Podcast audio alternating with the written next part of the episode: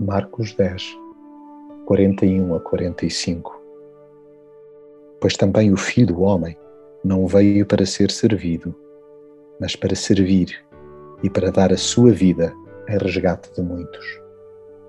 Aqui e acolá acontece ouvirmos conversas de terceiros que nos tiram do sério, sobretudo quando são feitas nas nossas costas e visam tirar partido dessa situação.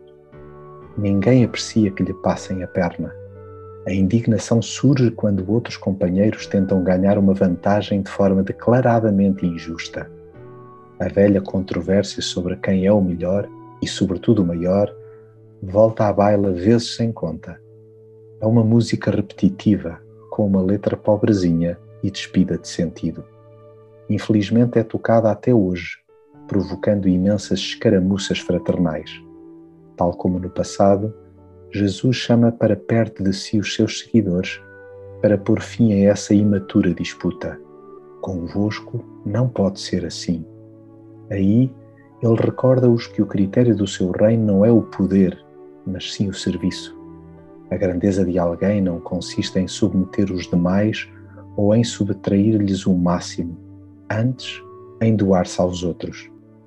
Aquele que quiser ser o primeiro será o servo de todos.